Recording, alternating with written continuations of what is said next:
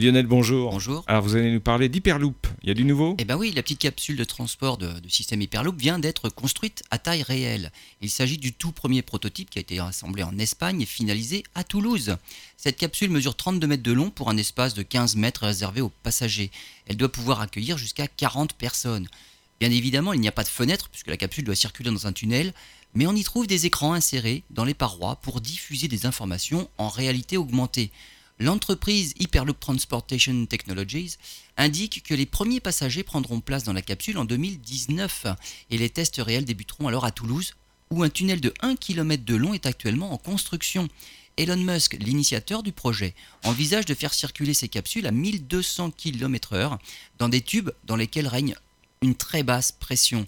Un départ de capsule toutes les 40 secondes, ce qui permettra de transporter jusqu'à 164 000 passagers par jour. Le site de Toulouse Hyperloop Academy devrait permettre de créer une cinquantaine d'emplois.